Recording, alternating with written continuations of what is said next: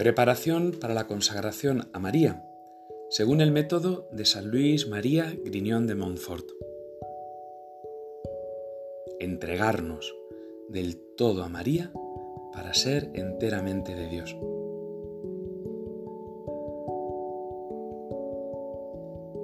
Con este día llegamos al final de la preparación preliminar que San Luis María Griñón de Montfort establece en 12 días para vaciarnos del Espíritu del mundo y así podernos llenar del Espíritu Santo, del Espíritu que habita en María como en su templo más perfecto.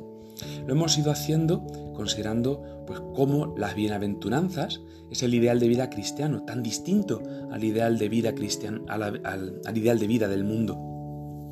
Y lo hemos hecho también considerando cómo a través de la oración, de la limosna y del ayuno, pues vamos dejando espacio a que Dios sea Dios en nosotros. En definitiva, el espíritu del mundo es espíritu que se opone a la soberanía de Dios, a reconocer el reinado de Jesucristo, el reinado de Dios.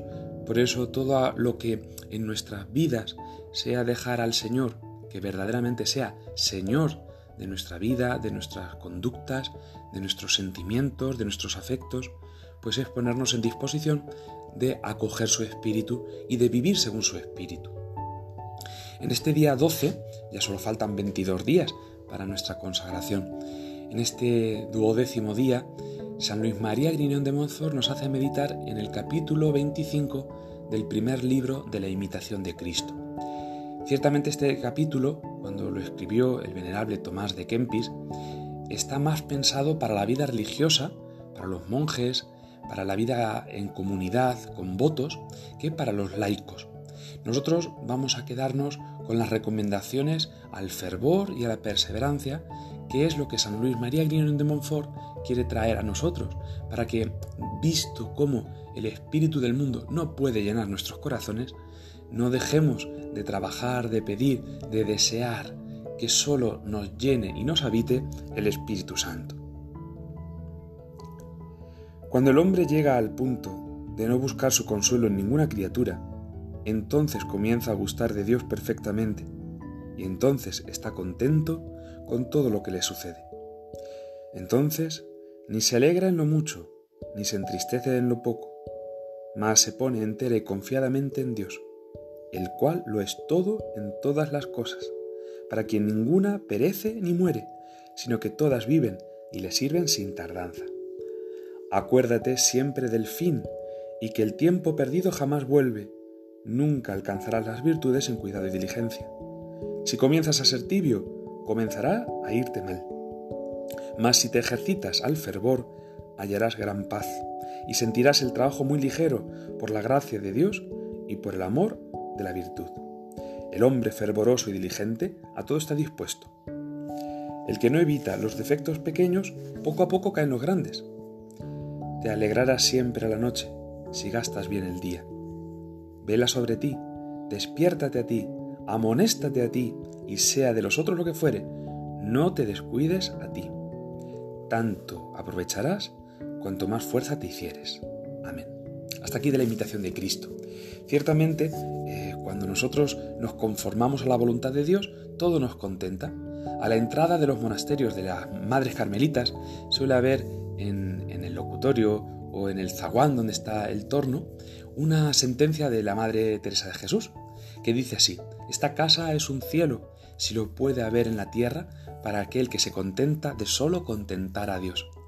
Y es verdad, cuando nosotros nos contentamos con solo contentar a Dios, nuestra vida se convierte en el cielo, porque eso es lo que haremos en el cielo, buscar contentar a Dios, y Dios nos contentará, nos pondrá contentos.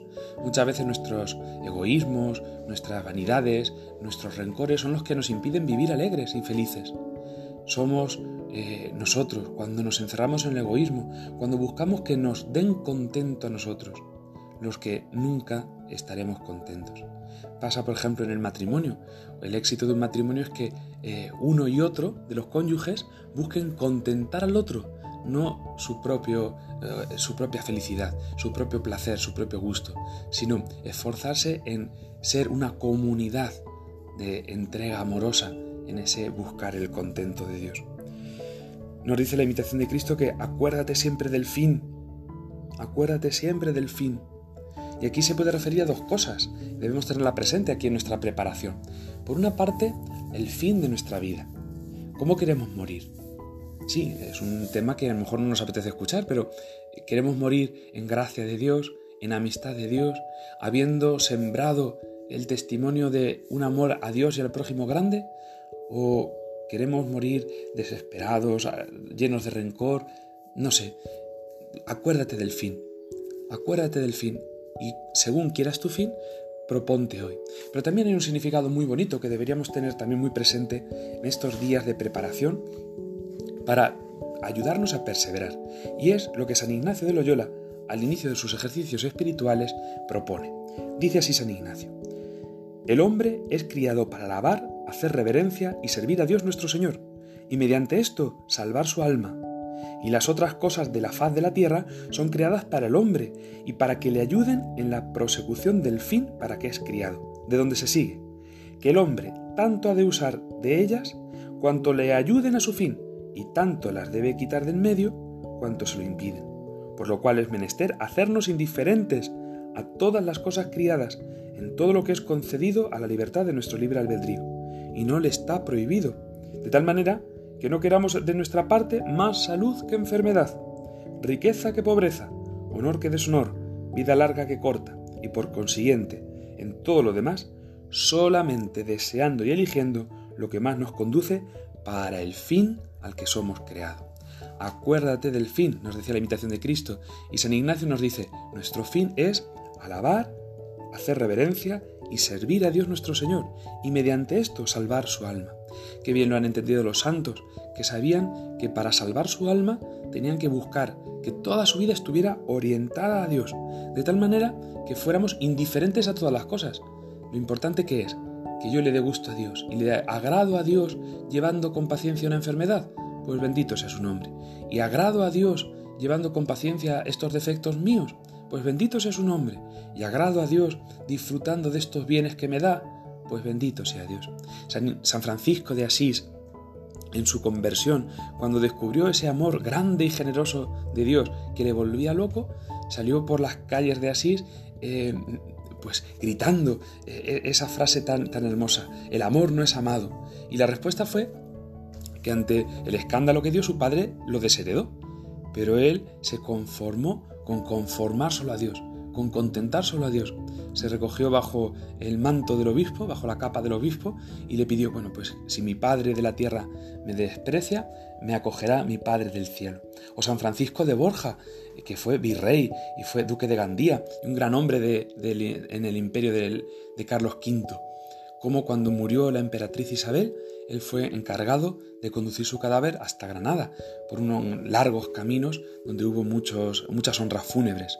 Cuando al llegar a la capilla real se le pidió que reconociera el cadáver, al abrir el féretro estaba tan corrompido y se extendió un olor tan pestilente que fueron incapaces de certificar que aquellos restos pertenecieran a la que se consideraba la mujer más hermosa del mundo. La respuesta de San Francisco de Borja fue, nunca más servir a Señor, que se me pueda morir. Ojalá nosotros aprendamos a esto, a orientar toda nuestra vida al servicio de Dios. Y así, como dice San Ignacio, usemos de las cosas en tanto en cuanto nos hacen alabar a Dios, en tanto en cuanto nos conducen a este fin de santidad. Pues hagamos hoy como un colofón de estos doce primeros días, pues un acto generoso de entrega al Señor, dispuestos a colaborar en su obra de santificación y a que Él la realice en nosotros, Aquí estamos, Señor, somos tuyos, tuyos queremos ser. Señor, obra en nosotros ese plan que tienes de amor para todo el mundo a través de nosotros. Obra, Señor, no te queremos impedir, queremos ser humildes esclavos de tu esclava, para que seamos instrumentos dóciles de tu redención. Podemos decir, para terminar, la oración de San Ignacio que propone también para hacer esta oblación y entrega a los propósitos de Dios nuestro Señor. Eterno Señor de todas las cosas, yo hago mi oblación con vuestro favor y ayuda, delante de vuestra infinita bondad y delante de vuestra Madre gloriosa y de todos los santos y santas de la corte celestial, que yo quiero y deseo, y es mi determinación deliberada, solo lo que sea vuestro mayor servicio y alabanza, y así imitaros en pasar injurias y todo vituperio y toda pobreza, actual como espiritual, queriéndome vuestra santísima majestad elegir y recibir en tal vida y estado. Pues ojalá y que nosotros mm, hagamos este propósito todos los días, que nos quiera recibir el Señor en tal vida y estado como esclavos suyos para poder llevar a cabo la obra de la redención. Que María, templo sagrario de la Santísima Trinidad, interceda por nosotros y con nosotros para ser de verdad, del todo, como ella, de Dios. Gloria al Padre, al Hijo y al Espíritu Santo, como era en el principio, ahora y siempre, por los siglos de los siglos. Amén. Ave María Purísima, sin pecado concebida.